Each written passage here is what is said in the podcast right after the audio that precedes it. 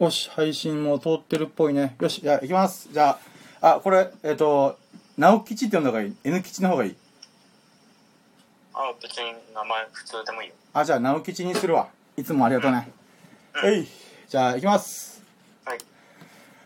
プロギャフォイ皆さんこんばんは。あなたのお耳の友達候補こと深夜の羅針盤、深夜過去仮過去閉じです。今回のラジオで19回となっております。はい、ということでですね、えっ、と、まず最初に今回のトピックをご紹介しようかと思います。で、今回はですね、えっ、と、友人の直吉くんが電話で参加してくれてます。ありがとうございます。はい。うい。で、えっと、いつもね、一人でやってるんですけどね、ちょっと実験的に電話越しにラジオに参加してもらったらどうなるかっていうのを、ちょっとやっております。はい。はいなので、直吉、本当にありがとうね。あの、これから1時間喋るつもりですから、本当に時間割いてくれてありがとうございます。はい。はい。で、二つ目のトピックが、えっ、と、実はね、今3媒体同時収録してて、えっ、と、 note、note と、えっ、と、 stand.fm っていうラジオアプリと、あとはね、40スタジオっていう、あの、なんだろうな、ライブ、作業配信、ライあ、作業ライブ配信みたいな、えっ、と、サービスがあって、もうそれを3つとも動かしてます、今。で、ノートは、あとリアルタイムに配信することができないから、えっ、と、ボイスメモでね、今、ラジオの音源を収録しがてら、後で編集加工して、あの、ノート上にアップしようかなという感じですね。だからね、なんか iPhone6 をおかんからたまたまもらっても使わないくなったかこれもらうみたいな。って時に、あ、これできるわと思って、iPhone X で、えっ、と、直吉くんと電話しながら、iPhone6 でスタンド FM のライブ生配信をして、PC で、えっ、と、ライブ配信、この40スタジオってところで。だからね、結構新しい取り組みしててさ、うまくいくかどうか不安だけどさ、まあちょっとやってみようと思って。でちなみにね、今、えっ、と、40スタジオっていうライブ配信サービスでは、一人が視聴中して、視聴してくれてて、スタンド FM 側ではね、えっ、と、三橋さ、え三橋さな子さんという人が視聴したけど、まあ、ちょっと、すぐできちゃったけど、まあ、うん。そんな感じでございます。だからね、ぜひね、あの、スタンド FM と40スタスタジオの方で、もしコメントとかがあったら、あの、ぜひよろしくお願いします。はい。はい。で、3つ目が、えっ、と、200本達成してね、あの、いろいろ振り返ることがあったのね、あの、今回。で、まあ、200本達成したやつは前回のラジオでやったから、まあ、今、それを終えてどうですか？みたいな、ちょっとラジオをしようかなと思ってて、まあね、あの、まあ、記事で後で紹介するんだけど、まあ、フォローバー100っていうものについてとか、あと予約配信とか、つぶやき辞書について、ちょっとね、しょしょ後ほど紹介ししようかなと思っております。はい。はい。はい。で、そんな僕はどこにたどり着くのか、その珍道中をお楽しみいただけましたら幸いです。それでは始めていきたいと思います。やろうとも、準備はいいか、ようそろー、深夜の羅針盤プレゼンツ、深夜のジャンクコンパス、Here we go! はい、ということで、えーとね、いつも以上に、うーってやってます。いや、これも直樹くんが聞いてくれてるからですよ。あ、普段一人じゃややらないやらない。なんだ最初のさ、プルルルルフォイも、本当はね、プルルルルってやっときゃよかったと思って、ちょっと後悔してる今。ルルルルルルを。はい。ということで、このラジオでは人生の羅針盤探しを目的に、日々の学びや気づきを投稿しております。主に取り扱うテーマは、人文学、スピリチュアル、信仰、宗教、哲学、文化、本の感想、人の営みだとなっております。そして2021年中に電子本の自主出版を目指したいが奮闘しております。あ、そうだよ。この自主出版に関してもね、一応来月中になんとか形にしたいなと思ってるんで、その時のね、イラストを直吉くんに描いてもらいたいなっていうことで、ちょっと相談しております最中です。本当に、ありがとうございます。はい。はい。で、まあ、何者でもない僕が何者になるのか、何も持ってない僕が何を得るのか、パンツを脱いだお父さんコンテンツを出し切れるのか、そんな僕の人生の物語楽しんでいただけますと幸いです。はい。ということで、えっ、とね、前回はね、3本立てラジオで、あの、エヴァンゲリオン好きだからさ、あのー、ジョ、ハ、キューっていう風になんかね、あのー並びがあったのね。うん、だから3本立てだからちょうどそれに習っちゃおうかと思ってやってて、で、もうここまで来たらね、もうエヴァンゲリオンさながらの新ラジオっていうのをやってみたいなと思ったんだよね。だから今回のラジオね、一応タイトルではさ、あの、新突き破る日々、記事投稿200本を突破してっていう感じなんですよ。まあね、何が新、まあ新っていうかと、まあエヴァンゲリオン最後の4部作の最後が新エヴァンゲリオンみたいな。っていう風なタイトルだからやってるんだけど、うーん、この真っていう部分がね、このエヴァンゲリオンがこの神とか、えっと、真実とか、まあ誠とか、この真になぞらえていくつかの、このなんていうの、ダブルミーニングよろしく、それ二つの意味以上に、なんかね、複数の意味を持たして、真エヴァンゲリオンっていう風にやってるのね。うん、なんだけどさ、このラジオさ、そんな、そんな細かいこと考えないラジオじゃん。うん。っていうことでね、うんこのシーンに関してはただのノリですよね。4本目だからってことで、ただ乗っかりました、エヴァンゲリオンに。うん。まあそんなことで理由が全くないんですけど、まあ、上8級では、まあ200本達成するまでのの流れをやってて、この新、なんていうの、えっ、と、新ラジオの方では、あーまあ200本達成しました、じゃあ今後どうします？みたいな、なんかね、そういうのをやっていこうかなと思って、あ、まあ、うん、そういうのをやっていこうかなと思ってます。はい。はい。で、今回紹介する記事はね、10本となっております。またね、多いんだよ、量が。なので、お好き。いや、ほんとね、頭バグってたよ。ひたすら投稿してた記事を。はい。でね、えーと、じゃあトークテーマに早速いこうかと思います。はい。1週間の投稿記事を振り返って、というきトークテーマでございます。なんかね、さっきさ、風呂上がったばっかで、てか起きてまだ1時間とかちょっとしか経ってないからさ、もう口がさ、回ってない。なんか。ううんん。ああ、水が美味しいよ。うん。はい。で、まあじゃあ1本目いこうかな。フォロバー、はいえ、あ、フォロバ後夜祭、祭りは続く、まだまだ続くよ、どこまでもっていうタイトルだったんだけどさ、まあこの記事ね、ざっくり言うと、あのね、ノートのアカウントの方にさ、俺フォロバ100っていうのを入れてたのね。で、フォロバーって何かっていうと、フォローバックの逆なのね。つまり、あの、私をフォローしてくれ、僕をフォローしてくれて、ししてくれたら、あなたもフォローを返しますよ、みたいな。っ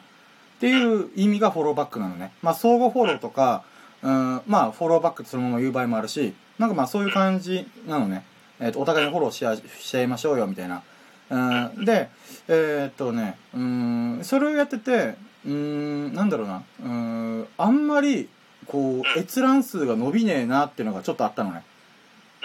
つまり、なんていうの？うん、もともと俺3ヶ月フォロバーしない状態から100本到達したから、じゃあ次の200本までの間3ヶ月ぐらいを、あの、フォロバーっていうのをタイトルに入れてみたらどうなるだろうってことで、ちょっと軽くたまたま実験できたことになってたのよ。あとで比較しやすい状況だったんだけど、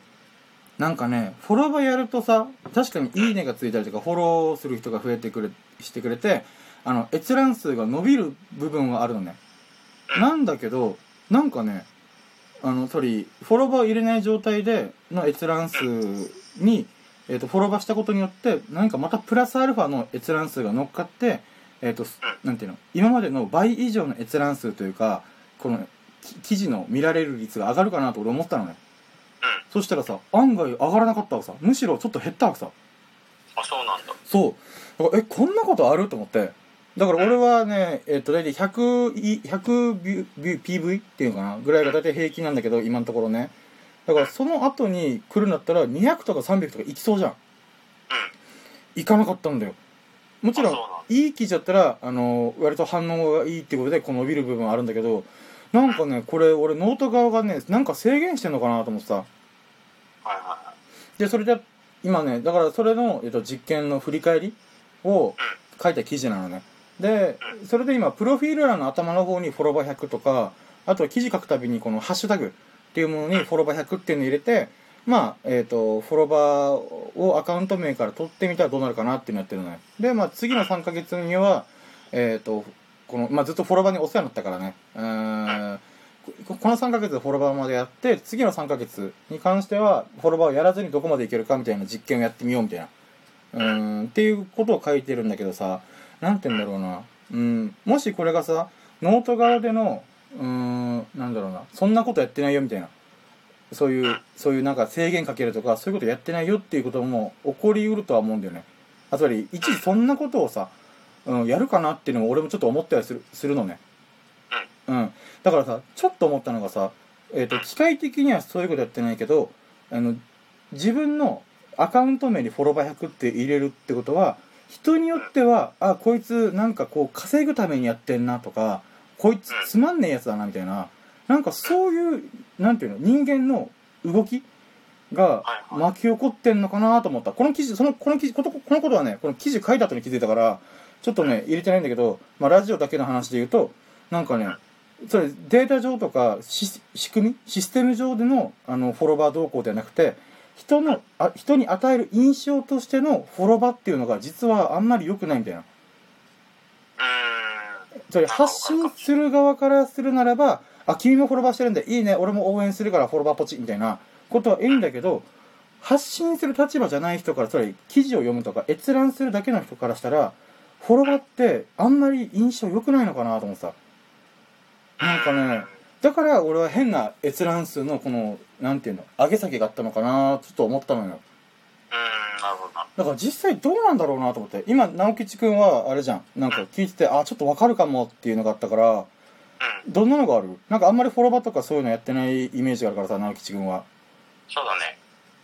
あんまりその、まず、フォローバっていう言葉自体聞き、うん自分はね、わかんなくて、うん。なんだろうな、ちょっと身内感みたいなの出るのかなっていうのがあるよ。ああな。るほどね。はいはいはい。とか、そういう SNS 系とかでやる人たちは、うん。なんか、そういうのがあるんだ、みたいな印象は、あの、理解してない人ああはいはいはい。そう感じるかなという。なるほどね。身内感か。うん。はいはい。もうそこそこの界隈でやってるんですねっていうイメージが強くなっちゃうのかな。ちょっとああるかもしれない。専門用語出てくるとね、やっぱ何でもそうかもしれないけど、あはいはいはいはい。そんな印象を、あの、あんまりうんノートとかそういうのやったことない俺は思った。なるほどね。うん。まあこれもねこの残りの3ヶ月と半年後とかでまた実験してみたらなんかまたいろいろわかるかもね。うん。いや貴重なご意見ありがとうございます。なるほどな、はいやっぱなんかそういうのをちょっと思っちゃうね。機械的にやるやるかなっていう俺も疑心暗鬼というか俺がノートの上だったらまあ好きにやってればって思うからわざわざキーワードでさフォローバー100とか相互フォローっていうやってるアカウントを弾くってことをさやる感じがしないなと思ったからさ。うーん。OK です。じゃあ次2つ目。えっ、とね、はい。熱狂後の片付け。それでも新たな一日は始まるのだっていうことに書いてあるんだけどさあのまあ自分の中でさこの200本達成するっていうのはもうフェスティバルなのね。フェスなのね。うん。もう200本達成するぞおらーみたいな。もうここまでやりきったらーみたいな。もうアドレナリンとかドーパミンとか脳内麻薬がドバドバ出てる状態。なのね。だからもうなんだろうな。あっせやらーおっさやらーみたいな。なんかそういうお祭りみたいな状態なのね。うん。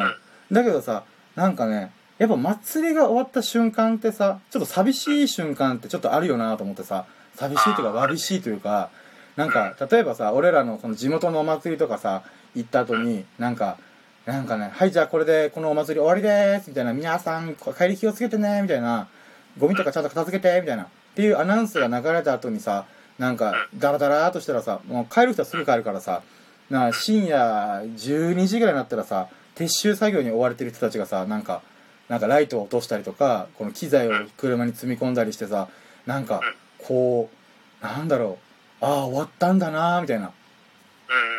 なんかねそういうのがやっぱあるよなと思ったんだよね。うん。うん。今回のこの。でそういう意味でもこの片付けっていうのが大事だなと思ったのね。つまり熱狂しました。ってなった時によっしゃじゃあ次の熱狂見つけに行こうぜみたいないう風にはなるんだけどそれをやるためにもちゃんと片付けするのが大事だなと思った。じゃあ今回俺のフェスティバルどこが巻き起こったかっていうと会場はね俺の心の中にあったのね。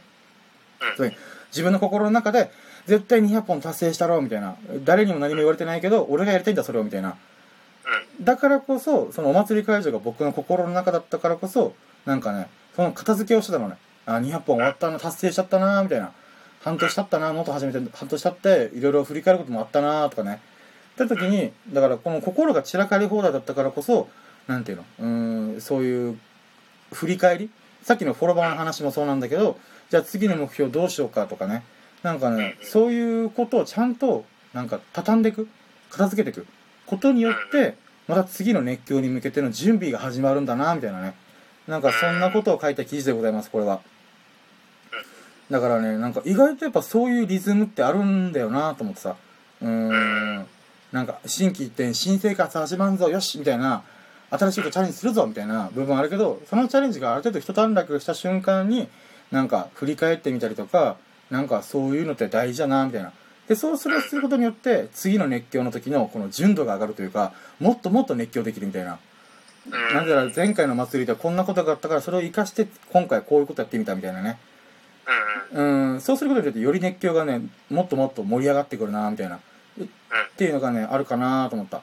うんなるほど。で実際さあの熱狂度で言うならばさこの100本を達成したことと200本達成したことを見見比べてみたのに自分の中で3ヶ月前とね。やっぱね100本達成した時の方がもっと嬉しかった。うなんだけど200本達成した時はさだってもう100本達成する実力ついてるからこそなんていうのうーんもうそれ100本書けるよねまたみたいな。っていうのがあるから実はノートに関してだけ言うならば100本200本はあんまり嬉しくなかった。普通だな普通だなっていうかまあ前回達成したからねみたいなもちろん大変だったけどだからあのねえっ、ー、とその100本達成したとの目標に関してはもう一回ノートで100本達成するっていうのはもう割と当たり前に近い状態な上でこの SUZURI とかラジオとかあのライブ配信とか他のことをやってやりながら100本達成する。っていう負荷をかけてたのね。だからそれはもうなんていうのだからこそちょっとまた自分の中で盛り上がる部分があった。やっほえみたいなだからね次の300本まあええっと半年後には400本みたいな感じで言うならばまあ次の300本までの間には Kindle 本出してみたりとかあのベースっていうネットショップ作ってみたりとかね。なんかねまたいろいろ展開しながらかつラジオとかもライブ配信とかもいろいろ同時でやりながら同時にやりながらやってみたらなんかまた新しい感動があるかなと思さ。だから熱狂の総量で言えば今回の200本はやっぱでかかっためっちゃ。なんだけど200本と100本っていう記事を達成したっていう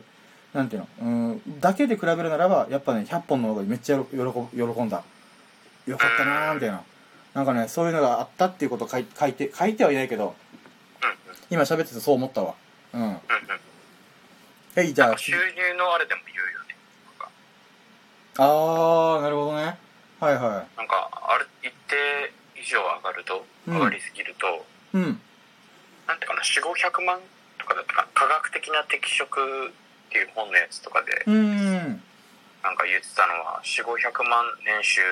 もらったら、うん、まあ、結構多いと思うんだけど、うん、あのもうそれ以上幸福度が上がらないっていうデータがあるみたいな。へえー、なるほどね。あやっぱ今似てるな確かにもう一回成長しちゃったらそれが当たり前になっちゃうから、まあ、次の熱狂というか自分が成し遂げて。ないことをやるとかねなんか、うん、することによって幸福とか熱狂度がなんか変わってくるだろうなと思うわ。うん、うんうん、ごめんね話止めちゃあ全然全然全然。じゃあ次えっ、ー、とね、うん、がラジオに乾杯。久々に撮ったがボロ負けだった件。ってことで。まあこれはね今ラジオ撮ってるからもうサクッといくけどさ。あのね、あのー、この200本達成するために自分10日でさ35本ぐらい書いてたのね。10日まあ10日で34だとか。まあとりあえずざっくりで35本。で、えーと、文字数でいうと2000文字前後で書いてるから結構ねあの10日で30本書く35本書くって割と頭ぶっ飛ぶことをしたのね俺自分の頭の中に。だからでだからもうほぼなんていうの1日の時間とかこの10日とか2週間ぐらいの間は記事ばっか書いたのね。もうカタカタカタキーボード打ちながら。であと最近梅雨だったからあのラジオの収録がなかなかできなかったっていうのがあって本当にもう記事だけを書いてたのね。で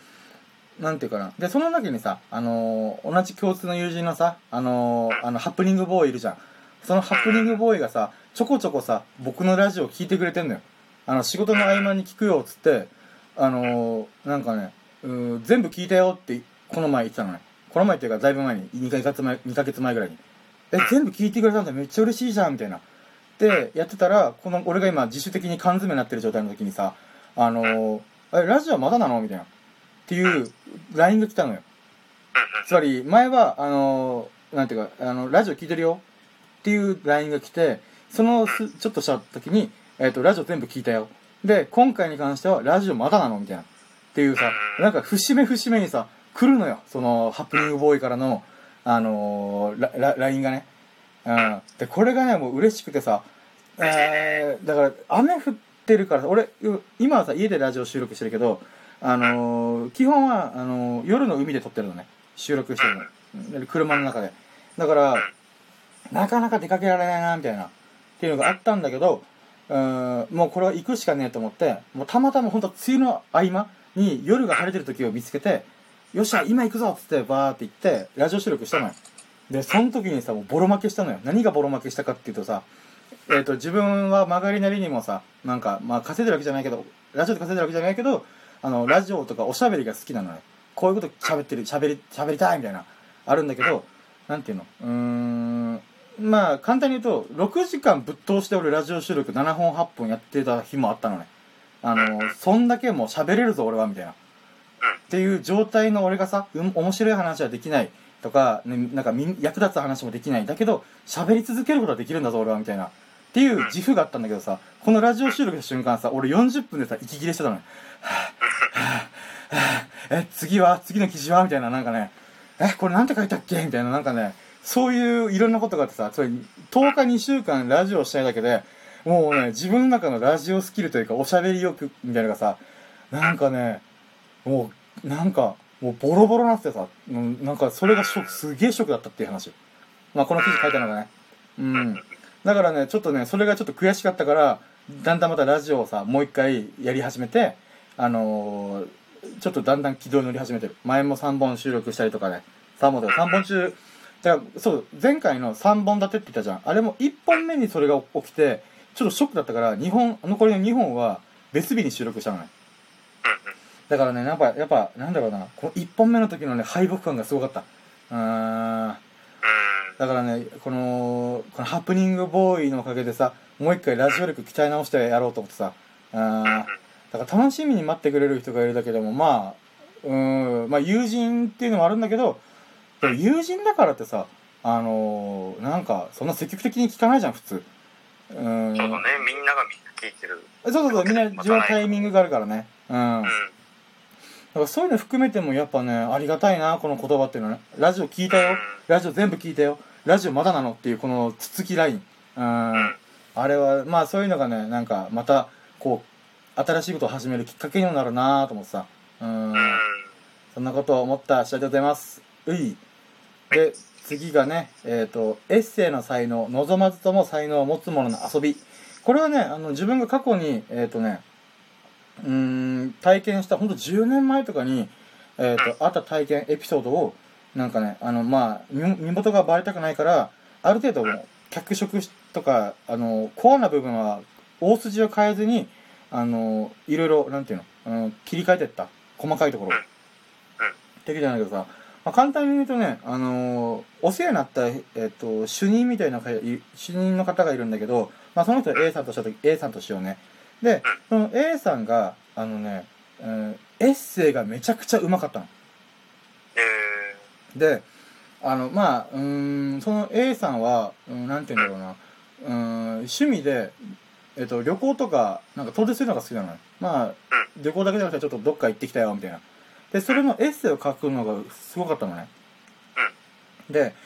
なんかね、この、で、ある日海外旅行に行ってきたよ、つって、その時のエッセイが、なんていうんだよ、めちゃくちゃ面白かったんだけど、他の社員にバレて、なんていうの？だけど、それがおもあまりにも面白いから、社内メルマガ化したみたいな。えー、すごい話だね。ね、すごいよね。のあまあ、結構脚色してる部分あるんだけど、まあ、実質もう社内メルマガになったのは本当。だからなんか、A さんにあんな才能があったなんてみたいな、みんな驚くぐらいの、なんか、クオリティ。で、またこの人、なんかな、なんか、この人間関係がす、とか対人関係がすごい上手い人だから、この旅行エッセイみたいなのしてんだけどさ、この記事と記事の合間、記事とか文章の合間に写真とか入れるんだよ。で、何がすごいって、この人が写ってんの。A さんが写ってる写真を挟んできてるのよ。これでどういうことかっていうと、A さん一人で旅行しに行くから、あの、その場の人に写真撮ってもらってんのよ。つまり、えっ、と、自分でこの自撮りとかそういう、もう10年前とか自撮りとかもあんまりこう、活性化してなかったから、うん、誰かにちょっと写真撮ってもらっていいとか、もしくはその場で仲良くなった人に撮ってもらってるさ。これって結構すごいことだなと思うのね。つまり、大体のブログって主観で撮るか、あの、なんていうの、えっ、ー、と、まあ、風景だったりとかね。えー、と自分が基本映ってないみたいな。っていうのけど、A さんの場合はね、そういうのが全部自分が映ってることがすげえなと思ってさ。だからね、これもまた面白かった。今振り返ればね、この A さんのブログって、自分が言ったつもりになれるのよ。え、つまり、A さんが目の前にいるってことは、主観は俺じゃん。うん。だからこの、主観が、なんていうの、う本当になんか、A さんと一緒に旅行に行きました体に、やっぱイメージしやすいっていうのがね、やっぱあのエッセイのパワーだったなと思う思うわ。ああ、わかるわかるうん。主観を移すんじゃなくて、なんか、誰かと一緒に行ったっていう感覚になれる。うん、A さん自身も登場人物としてきてるみたいな感覚があるから、その、そういう、まあそういうことだよね。そうそうそう。だからね、やっぱ A さんにも間違いなくね、このエッセイとかブログの才能があったなと思ってさ。うん。ただね、ただそんな能力とか高い A さんでも、ブログやってみたらとか言っても、なんかあんまりピンときてなかったんだよね。うん。あ、そうなんだ。そう。だからあくまで趣味でしかないんだよね。だから、そんだけすごい才能、社内メルマガする、メルマガ化するぐらいの、なんていうの、才能を持ってるのにかかわらず、本人にとっては遊びでしかないんだよな。だからね、なんかね、才能を持ったとしても、情熱がなければ生かしきれないし、情熱だけ持ってても、才能がなければ人の心をつかめないんだなとかね。まあ実際自分もさ、今エッセイというか、随筆というか、まあ記事をバーって自分の中で書いてるけど、なんかまあちょっと情熱はあるけど、なんかね、そんなに好きもいいねもつかないから、なんか、才 A さんの才能俺にちょうだいよみたいなね。くれくれみたいな。俺だったらもっとうまく使うよみたいななんかねそういうのを思ったよね。で言うのとあるしただねそうこの記事の結末の部分で書けたのは今振り返ると自分のさこの記事のスタイルか何かを書くっていうスタイルに関しては確実に A さんのエッセンスが入ってるなと思った。あそうなんだ。うん振り返ってるとあ確かにそうかもと思ってさこのありのままをさこう、面白おかしくというか、なんかね、程よい感じで書いてる、書くっていうのかな、落とし込むっていうのが、そういう姿勢、スタンス、スタイルっていうかな、は、なんだから、もう、なんていうかな、この A さんのエッセイが具体的にどんな内容だったかってあんまうろ覚えなんだけど、それでも、そのエッセンスは A さんから来てるなと思った。ああ、そうなんだ。だからね、なんかね、うん、10年経って自分にそれが、なんていうの、積み重なってきたことがさ、急に影響を与え与えることもあるんだなと思ってさ。うん。なんかだから予期せぬところで予期せぬ人に予期せぬ何かが受け継がれるのが人生なんだなみたいな。なんかそんな感じでそれっぽく書き終えた記事でございます。うい。はい、じゃあ次がね、えっ、ー、と、四畳半幸福論。四畳半に僕の全てがあるっていう記事なんだけど、あのね、四畳半神話体系っていう本わかる？うんうんうん。なんだっけ、ね、アニメアニメなのかそうそうそうそうそうアニメになったりとかねあしてる小説からアニメ化とかなったのかな？うん、うん、でまあそういう名作があるからあのじゃあこっちは四畳半幸福論だと思ったのね。じゃあってどういうことかっていうと自分がね今ね住んでるところがね四畳半なのねちょうど畳 4, 4畳敷かれてて0.5畳の半分になった畳が敷き詰められてる正方形の、えーと家に住んでんだけどあのー、なんだろうな、うん、だからこそ、この四畳半神話体系っていうのは、なんていうんだろう、ちょっとね、タイトルが秀逸だなって俺めっちゃ思っちゃうのね、今。で、じゃあもう、それにもじって幸福論、四畳半幸福論みたいなものを書いてみようかなと思って書いたのね。で、じゃあこの記事何を言ってるかっていうと、まあ、ミニマリストみたいな言葉知ってる？そうね物をシンプルに、え物をなくあ、ある程度なくしてシンプルに生きようよみたいな。っ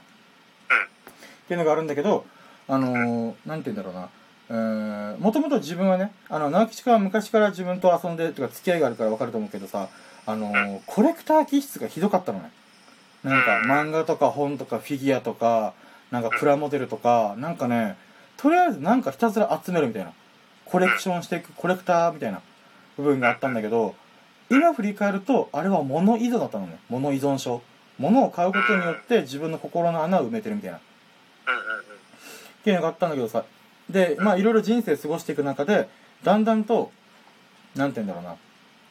うん本当に自分の人生に必要なものを、えーと、自分のへ、えーと、暮らしの中に置こうっていう意識になったのね。でそうなった瞬間に何て言うんだろうな4.5畳で過ごしていけんじゃんみたいな。なんか、なんかね、一個、ちょっと大きめの部屋に住んでた時もあったけどさ、あのその時もさ自分のなんか家が広すぎて手持ち無沙汰な感じだったのね。なんかここ置き場所ないんだけどみたいな。うん。とかいろいろあってうん。なんだろうな。ああまあそうだね。つまり本当に必要なものってのは4.5兆に収まるんだよみたいな。で、えーと、だから自分はねコレクター気質にに擬態した擬態した、えーと物依存症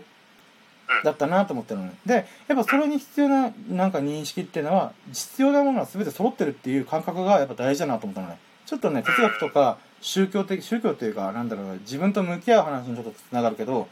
あのー、やっぱり物依存症っていうのは、さっきも言った通り、心に穴がぽっかり開いてる。誰かに愛されたいとか、好かれたいとか、やりたいことが得意ないとか、夢っていうのを言ってるけど、なんか本当に自分の心の底からやりたいことじゃない。だから憧れでしか言ってないみたいな。とか、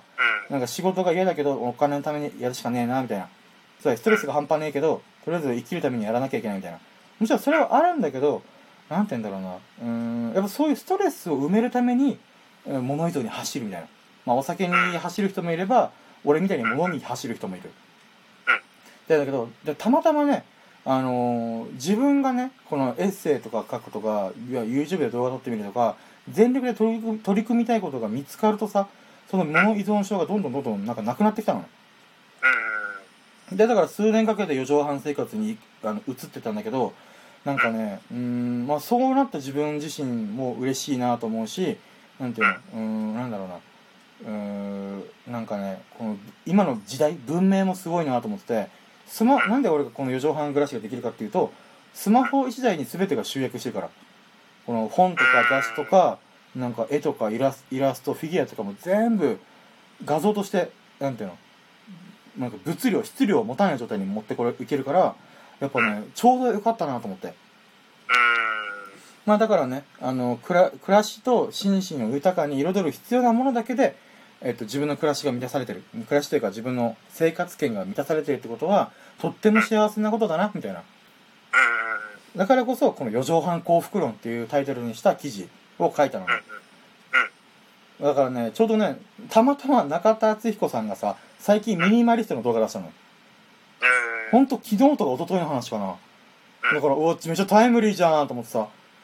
そう、で、しかもそれ見てたらさ、もう俺が通ってきた道を紹介してた。あ、だから、自分さ、そんな、なんか、ミニマリストになりたいとか言って本を買ったこともなければ、そういう記事を読んだこともないんだけど、自然となんかそういう流れに乗っかってったみたいのは、ちょっとね、嬉しかった。なんか、わかるわかる、それあるよね、みたいな。だからそれが、え、そんな考え方もあるんだじゃなくて、もう共感だった。あるあるだった。わかるわかる、そういう捨てづらい時あるよね、みたいな。だけど捨てちゃうんだよ、みたいな。うん、なんかそういう、なんかね、喜びがあった、この記事に関しては。で、えっ、ー、と、次が、えっ、ー、と、予約投稿、ストック記事を始めました。って言ったんだけど、あのね、うん、まあ、この記事言ったのはね、このまとまった時間作らないとあかんわと思って、ちょっと切実な話があって、あの、自分自身がさ、今、あなんていうの、まあ、例えば Kindle 本作りたいみたいなさっき直吉くんにイラストお願いするやつをまだちゃんと手つけてないやつさ。で、まあ、エッセイ本というか、うん、そういうものにしようと思ってるからなんて言うんだろうな、うんまあ、今までのこう200本書いた記事の中からチョイスしながら再編集を行ってあのえ Kindle 本？作ろうとは思ってるんだけどそれやるためにはまとまった時間が必要だなと思ってて。だけどこれ毎日投稿してるからさ今ノノートでねこの記事を書く毎日書くっていうか毎日アップするみたいな。いやそれやってるとうーんなんて言うんだろう。うんなんかエッセイの書くスイッチが入っちゃって Kindle 本とかこのまとめる作業に自分の中のスイッチが入らなくなっちゃうのね。エッセイ1本書きました。あじゃあちょっと休憩してもう1本書こうとかなんか書きたくてムズムズしちゃうんだよねだからねそでけどやりたいこともあると。Kindle 作ったりブログサイト運営したりネットショップ作ってみたりみたいな。でそれにはまとまった時間が必要だと思った時に、あのー、このノートではさ予約投稿って言って何日の何時にこの記事をアップしますっていうなんかシステムがあるのね。なだからそれを使おうと思った思ってそのことに書いた記事なのね。うん。なんだけどなんていうんだろう。もともと自分はさ予約投稿をやらなかったのねえーと、そういう機能があることもしてるし一回使ったこともあるんだけど失敗しちゃったからこの予約投稿、まあ、ストック記事あの記事をストックするとかストック記事なんだけどそのストック記事をあの禁じ手として封印してたのね。もう絶対やらないみたいな。でなんで失敗したかっていうとまあねあのー、まあこれ記事にバーって書いたんだけど 4, 4つのポイントがあって熱量が薄い記事を量産してしまったのっていうのと2つ目が衝動で動いてる僕みたいなやつはこのスケジュール管理が大変だったと。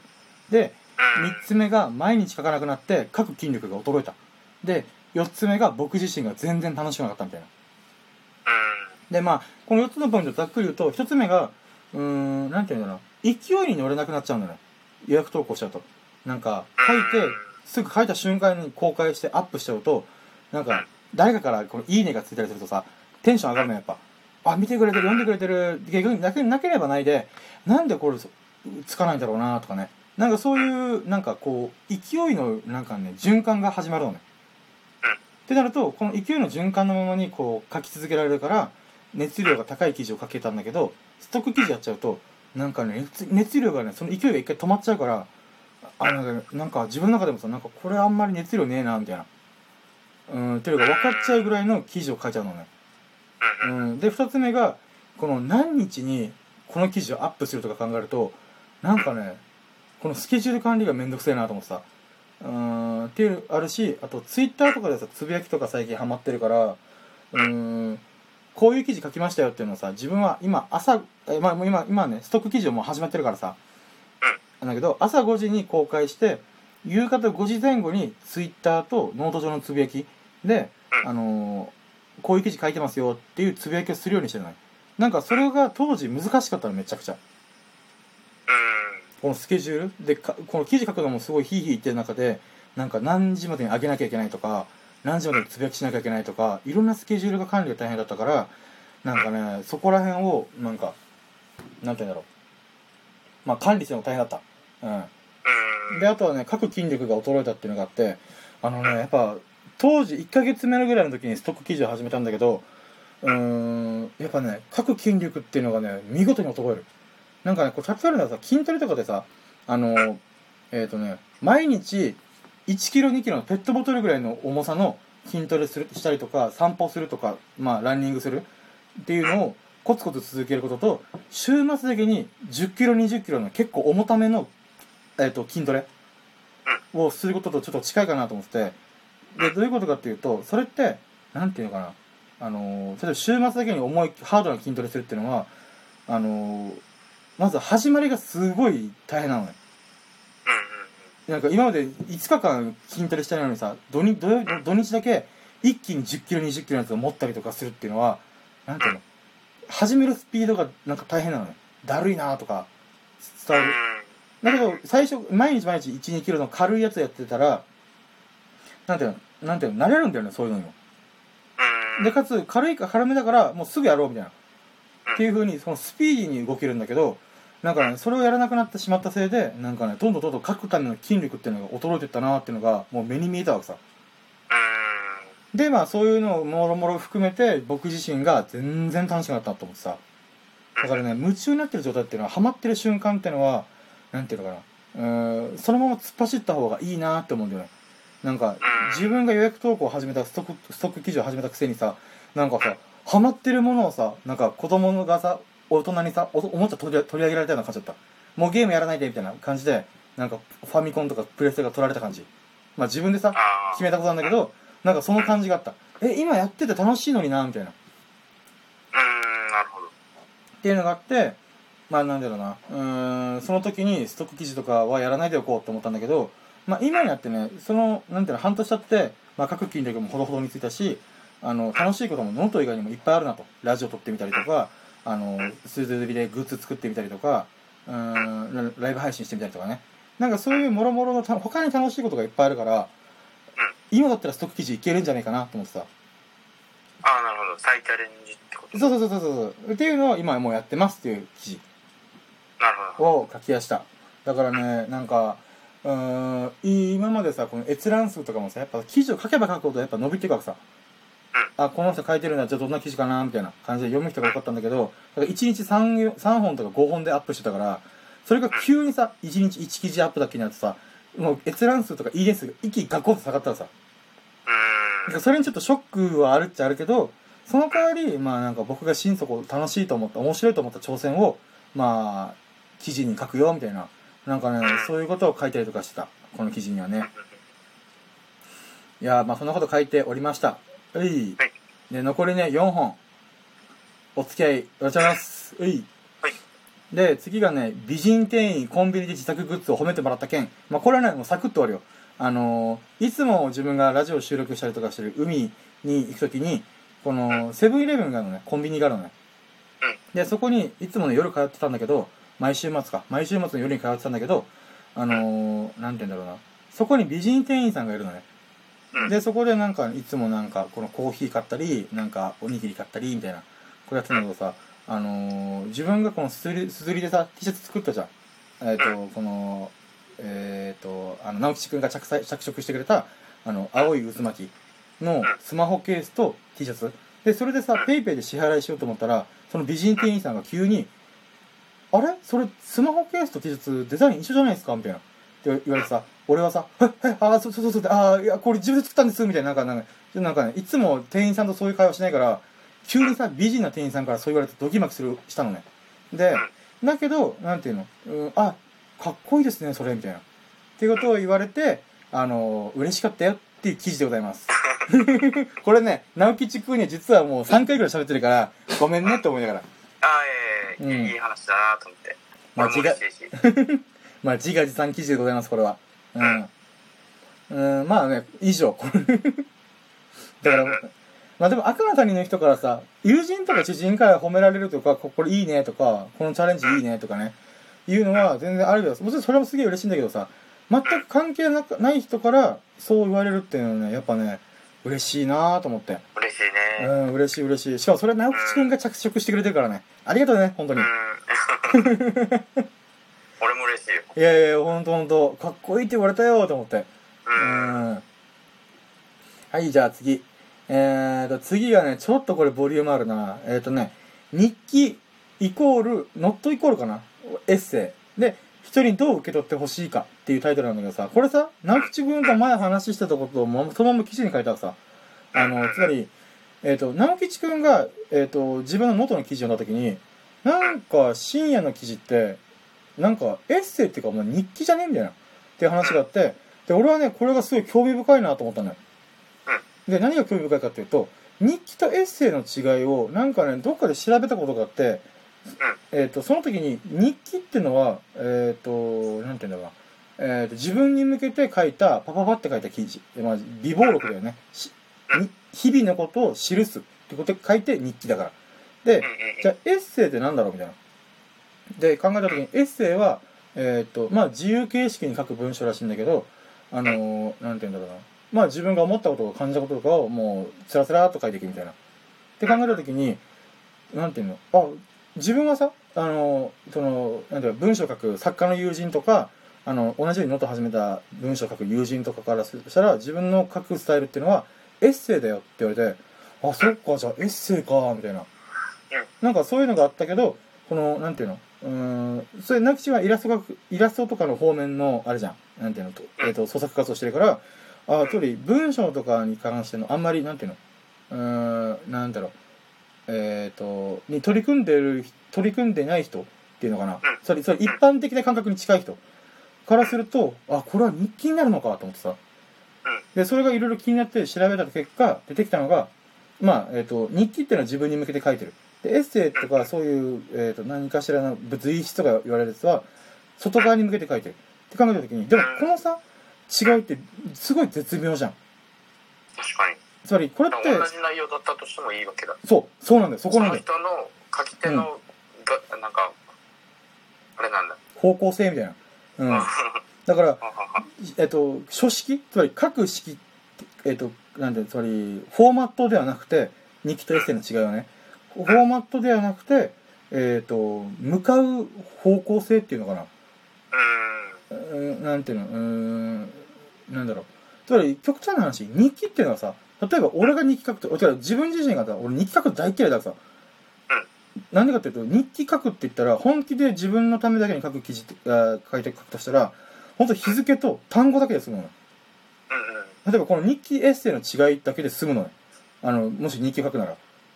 自分がこういうことを思ったみたいな。っていうふうにつまり単語がさえあればあこの単語に紐づいて自分の記憶が呼び覚まれるされるからなんかね何行も書く必要がないんだよ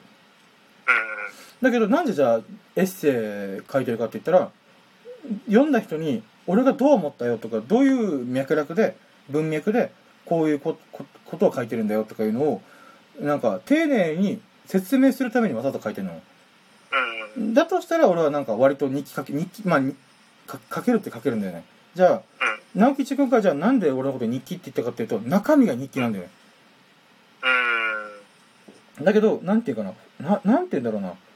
この中身の意味してるものは日記なんだけど書き方がエッセイなんだよね。書き方とか方向性が。なんかねごめんちょっと伝わってる？この話。なんかねふわなんかここなんかあれなんだよな。難しいなと思って。まあ、まあ、簡単に言うと伝える方向性の違い。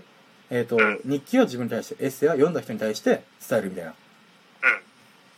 ていうのがあるのかなと。だから、うーん、そうね。あまあ、後半に書いた記事は、まあ、一旦いいや。で、これをさ、実はこの記事を書いた、これストック記事で書いたから、えっ、ー、と、こう公開されたのがさ、大体書いてから5日後ぐらいだったのね。そしたら、そこのコメント欄に書かれたのが、あのー、えっ、ー、と、深夜さんの文章は、エッセイではなくて随筆ですよっていう指摘があったの。また新しいのが出てきた。そうそうそうそうそうそう、面白いことが起きたね。あ、もちろんさ、今さ、あの、このラジオ聞いてる人にさ、伝えやすいように、えっ、ー、と、あなたの、えっ、ー、と、執筆スタイルは、えっ、ー、と、随筆です、随筆ですよ、みたいな、優しい感じで言われたのね。で、え、どういうこと？と思って調べたのよ。俺からしたら、エッセイと随筆は一緒って意味だったらさ。で、なんでかっていうと、随筆を、えっ、と、英語に訳すると、エッセイなのよ。ESSAI みたいな、えー、それ本当にエッセイなのね。随筆イコールエッセイみたいな。あ、なるほどね。あ、じゃあ、そういうことね。なんか自分の書きたいように自由に書く散文というか、うん、そういうのが随筆であり、エッセイなんだ、みたいな。って俺は思ってたんだけど、実は実は違ってて、あのー、なんかね、随筆は出来事に対しての、えっと、感想とか、その出来事自体を紹介することで、エッセイは出来事ではなくて、自分の心の移ろいを表現するものですみたいないうことがさググってきたら出てきたのよ、うん、これびっくりしてさえそうなのと思って。だから今までさ随筆とかエッセイの意味とかで調べたら随筆は英語で訳するとエッセイ。だから一緒なもんですよみたいな。あったんだけどエッセイ随筆違いで調べたら違う結果が出てきたのよ。だからここら辺がねちょっとねまだね自分の中でさ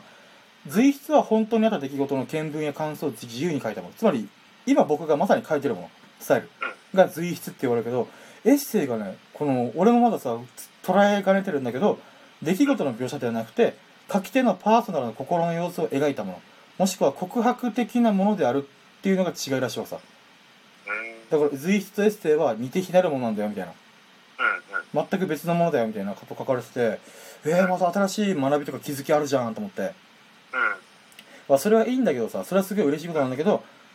じゃあエッセイって何よみたいな。書き手のパーソナルの心の様子を描いたものって何？みたいな。なんかね、だからちょっとそれをね、また今回新しく記事書こうかなと思ってさ、うん、このエッセイとは何ぞやみたいなのを自分の中でまた落とし込んで、まあ書ければなと思って。今、その、深夜君的には、うん、あのー、東京にいる友達いるじゃん。うん。もうノートやってるじゃん。うん。彼のはどっちなの？あー。それで言うと多分彼の方がエッセイ寄りだと思う。一応ね確かに本当にあった出来事をもとに書いてはいるんだけどなんかねどっちかっていうとうんなんだろうな。彼が自分の心の中で思ったことを書いてるって感じがする。でタイタイトルとかって言っていい？あいやいやこの記事紹介してるあのおだめさんだよね。うん、うんうんなんかねこのなんかうんなんだろうな一応随筆っぽい部分もあるんだけど、うん、なんて言うんだろうな自分の中では割とエッセイかなと思う。でなんかね自分逆に自分の記事の方が分かりやすいから例えばさ今はこのラジオ収録して、えーと、例えばさっき言ったハプニングボーイから LINE が来ましたみたいな、それさっきラジオで失敗したよって乾杯したよっていう話をあれは完璧に随筆だなと思う。わかる？あのなんていうの？えっ、ー、と、こういうことがあったから俺はこう思った。だからショックだった。みたいな。なんか、だから出来事に対してやってるけど、なんかエッセイって心の移ろいを書くらしいんだよね。ここ、随筆はすげえわかる。手に取るようにわかるんだけど、エッセイがね、ちょっと掴みあぐねてる今。難しいな。難しい。これごめんね。ちょっともう一回記事書いたらまた紹介するわ。まあまあ、ただ新しい気づきとか学びがあったことが嬉しかった。この記事の副産物。いやでもちょっと面白い話だね。ね面白いだからちょっともう一回ちゃんといろいろ調べてから取り組みたいなと思って。はいじゃあ残りね10分だからやばいのよ。ままた間に合わなくなる。スタンド FM が1時間しか収録できないからちょっとね、うん、巻きでいこうね。ごめんね。はい、じゃあ次が残りに 2, 2つの記事なんだけどえっ、ー、と「エターナルポーズ」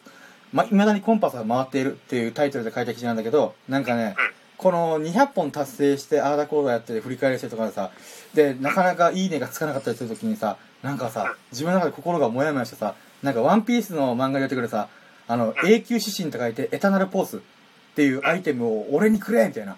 なんかさそういうことをぼやいた記事でございますこれは。でなんでかっていうとなんて言うんだろうな、うん、200本達成したら何か変わるかもとかこれいろいろ挑戦していけば何かしら変わるかもとか仕事辞めたら何かしら変わるかもみたいななんかいろいろあったんだけど結局かあんま変わらないんだよもちろん変わってることもあるしあの例えばいろいろ頑張ったおかげで、えーと、大体1000円弱ぐらいの収入が入ってきたりもしたのね。このノートでエッセイ書いたりライブ配信してみたりとかいろいろやってる中でそういう積み重ねができてきたこともあったからそれは嬉しい。だけどもっともっと大きく変わると俺は思ってたのね。だからそうなった時にさ、ままあ、ワクワクに沿ってわーって動いてるけどこの人生の羅針盤っていうのがねあ、それ、あのね、あの、僕、プロフィールで人生の羅針盤探しっていうのをね、あの、ラジオの冒頭でも喋ったし、プロフィール欄にも書いてるんだけど、この羅針盤がさっきから、さっきからとずっとぐるぐる回ってるのに、超高速回転で、お前コンパス壊れたかなと思うぐらいの、だから、あっちだ、こっちだ、やっぱり戻るぞ、みたいな、なんかそういうことばっか繰り返してるなと思ってさ。うん。だからなんか、絶賛遭難中ですよ、あの、ブルックよろしくの。魔の海域に、ちょっと、なんか、あれ？もしかして月光森は出てくるかな？みたいな。なんかね、そう思ってしまうぐらいちょっとぐるぐるしてるんだけど、そういうことを思いながらこの記事を書き始めたら、やっぱ突き進むしか道ないよなっていうのをちょっとね、書きながら思ったのよ。うん、だからやっぱ熱狂の後のこの後遺症、ちょっと燃え尽きちゃったなみたいな。こう、肺に肺にかけたなってあったんだけど、やっぱね、やっぱワクワクしながら突き進めば問題ないだろうみたいなのがあるから、もっともっと新しく Kindle 本作ったり、ブログ始めてみたりとかね。うん、そういうなんか自分の心の中に熱き風が吹き始めたなみたいな。なんか、未だに羅針盤ぐるぐるぐる超高速回転してるけど、それでも風が吹いてるから、なんか進んでこいよみたいな。なんかそんなことを書いた記事でございました。ういで、次がラストが、つぶやき辞書、自分なりに言葉の意味を編んでみたいと思った件。ってことなので、えっ、ー、と、これはね、あの、前、前直吉くんと喋ってたけど、直吉くんのアイディアをパクらせてもらったやつです。つぶやき辞書。ああ。そうそうそう、あの、今ね、あ、い、う、えまで言ってる。今日はね、おを書こうと思ってるけど、なんかね、この言葉ってやっぱ面白いなと思って、えっ、ー、と、自分自身がさ、ワンピース好きっていうのもあるし、あとは、この、人生っていうものが、割とこの、航海、航海っていうのは海に出る意味で、船とかで、この往復、航海の航、航海、わかる伝わるごめん。あの、とりあえず海に出るって意味での航海。なんだけど、その、だから結構船になぞらえてる部分があるのね。この深夜の羅針盤っていうのもコンパスって意味だから、えー、だから結構そこら辺ワンピースにもじってる部分があるのね。って考えた時にさ、うーん、なんて言うんだろうな。うーん、この、なんか言葉をさ、えっ、ー、と、集める、集めるというか調べたりするの、することをさ、あの、船を編むって表現するらしいのよ。船を編むっていうか、そういう小説作品とか映画作品があって、それは、そうそうそうそうそう。あの、辞書を作るっていうことを、言葉の海になんていうの、この船を出すみたいな意味で、船を編んでいく。船を作っていくみたいな、辞書を作ることが船を。で、言葉のこの、なんか大海原をに出港するみたいな辞書を出すことをね。で、そこがね、やっぱ、なんか昔映画見て結構気になったなと思ってさ。うん。だからそれになぞらえて、ちょっとつぶやき辞書についてさ、あの、ちょっと書いた記事なんだけどさ、やっぱね、やってみて面白かった。あのー、あ、この言葉ってこういう風に表現すんのねみたいな。例えばね、最初に書いたのが、最初に書いてて最近書いたのが、えっ、ー、と、縁。縁っていうのは、えっ、ー、と、こご縁がありますね、とかの縁。で言うならば、もともとさ、あのー、えっ、ー、と、仏教用語だったらしいのね、縁っていうのは。じゃあ何かっていうと、えっ、ー、と、因果応報って言葉あるじゃん。つまり、いい行いも悪い行いも報いを受けるよみたいな、帰ってくるよみたいな言葉があるんだけど、えっ、ー、と、その中の因果っていうのは原因の因に結果の果で因果なのね。で、えっ、ー、と、つまり、えっ、ー、と、何かの原因があって結果がある。っていうことで、この強い結びつきはあるんだけど、縁っていうのは、その強い結びつき、直接的な関係性に対して、サブ的な、間接的に、えっ、と、なんていうの、うん、か、えっ、と、関わることのことを縁っていうらしいさ。あ、そうなんだ。伝わる？それ因果っていう言葉が、えっ、ー、と、ぶ、またもそれも仏教用語なんだけど、えっ、ー、と、直接的な関わり合い。なんだけど、縁っていうのがそこに付随するもう一個の要素みたいな。だから、たまたまとか運とかね。うん。だからそういうのも、なんか、なるほどね、どっちも仏教用語だったんですかみたいな。っていうのがあって、なんかまたこれもね、面白かったつぶやきでしょ。だから言葉のストックとか意味がね、溜まっていく。うん。だからね、もし、こうなんていうの、自分がこのつぶやき辞書をさ、一旦50音やってみたらさ、またさ、この言葉とかさ、エッセ書くのにもまあ役に立つだろうなと思って、だからね、また自分の自身の船を編んでる感じがしたのね。まあ実際あれ、この椎名羅針盤っていうのを海とか船に例えてるから、あ、ちょうどいい取り組みだなと思ってさ。だから、ね、グッドアイデアありがとうございます。パクらせてもらってます。だからね可能性の海を渡るためにつぶやき辞書という船を編んでいく。とか言ってる俺はこの記事。かっこつけてる記事の中。で いいじゃんいいじゃん。なんかね最近さかっこつけないと記事って終わらないなと思ってる。そうおっちの部分がねなんかかっこつけて俺はこれをこういう風に思ったよ。だからみんなもねそう思うようにしようよ。ねみたいな。なんかそういう感じの方が文章上では締まりがいい確かに確かに。なんかね、そういうことをちょっと思った最近。あ、で、もうあと3分だから終わらないと、おやばい。えっ、ー、と、これね、もう駆け足で進んでんだけど、えっ、ー、と、ということで、いろいろ今週の思ったこと考えたことを言い尽くしたので、そろそろ締めようかと思います。えっ、ー、と、仕事を辞めたり、記事を200本達成したりとやりたいことが盛りだくさんだったので、バタバタしておりました。でなのでね、ちょっとラジオがなかなかお隣だったんですけど、これから率を整えて取り組んでいきたいなと思ってます。改めてね、直吉くんラジオにつけた時、本当に本当にありがとうございます。はい。で、はい、ということで、えっ、ー、と、最後の聞いて本当に本当にありがとうございました。これからも深夜の羅針盤、あ深夜のジャンクコンパスをの登場で応援していきたいと思いますので、来週もお楽しみにいただけますと幸いです。何か良かったなと思ってくれましたら、ハートマーク、フォローをしていただけますと、モチベ、モチベがバカ上がりしてガンガン投稿いたします。嬉しすぎてぴょんぱん飛び跳ねたりもします。はい。で、聞いてくれた方のご意見も聞きしたいので、ぜひコメントいただけますと幸いです。それでは皆様がごほがらかな日々を謳歌することを心の底から祈っております。Thank you for listening. Have a nice day! はい。ということで、お疲れ様でした。ありがとうね。お疲れ。でね、えっ、ー、と、スタンド FM 側では、さっき言ったように、三橋田子さんっていう人と、ハローさんという方が視聴してくれて、あの、40スタジオでね、えっ、ー、と、視聴してくれてる人が2人いるのよ。へえすげえな。嬉しいね。合計4人が一瞬でもこのラジオ収録に、スッと入ってくれてる。いやー、ありがたいね。なんか、うん。いや、ほんと、直吉くんありがとうね。めっちゃ助かります。ということでね、えっ、ー、と、ラジオ収録、ラジオ生配信を終了いたします。本当に本当に、あざしたありがとうござしたありしたはい、ということで、これで、えっ、ー、と、終了します。終了。